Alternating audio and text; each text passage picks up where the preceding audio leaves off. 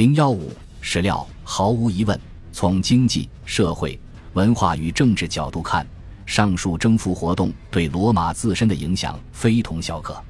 但涉及具体问题时，总会引发激烈争论。出现此类问题的部分原因在于，我们的史料并不完整。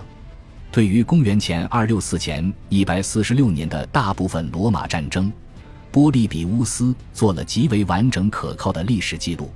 可惜他的史著的后半部仅有少量残缺片段保留下来，前面的内容则是依靠之前的历史作者的记录。他们的记叙，即便在波利比乌斯看来，也是充满偏见的。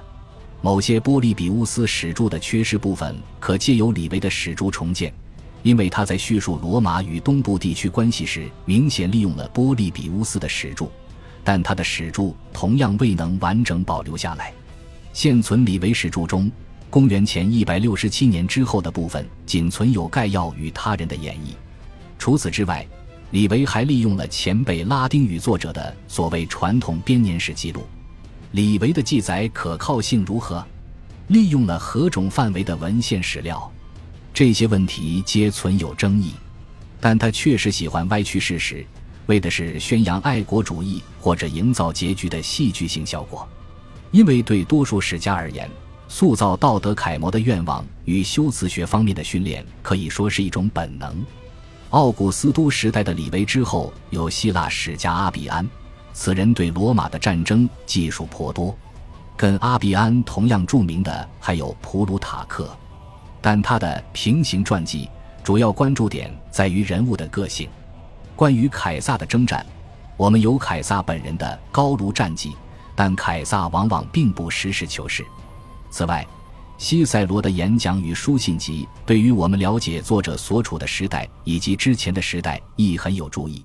文献史料可以在某种程度上得到其他史料的补充，在希腊世界尤其如此，因为这里有勒石记录文献的传统；而在西部，铭文不如东部普遍，而且材料通常是可能被回炉的青铜。在所有地区，以上述方式偶尔幸存下来的史料，一般只有片段。不过，新近的发现已在很多方面改变了我们的看法。意大利某些地方的考古发现向我们展示了公元前两世纪当地自给自足型农业如何让位于面向市场的大地产奴隶劳动，并记录了这些相对发达地区海外贸易的增长。但并非意大利所有地区都被详细研究过，也并非所有意大利地区都具备详细研究的条件。在意大利以外。目前的研究主要集中在地中海西部地区。此外，不少古代贸易活动现已无迹可寻。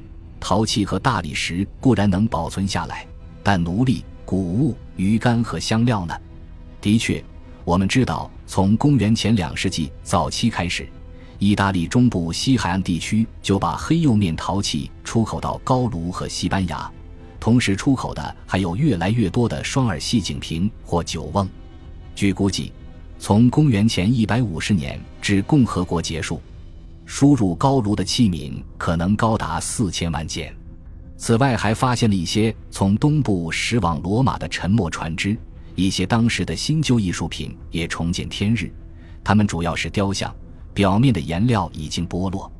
某次发现的古物中，除古老的希腊铭文外，还有一件复杂的天文学装置。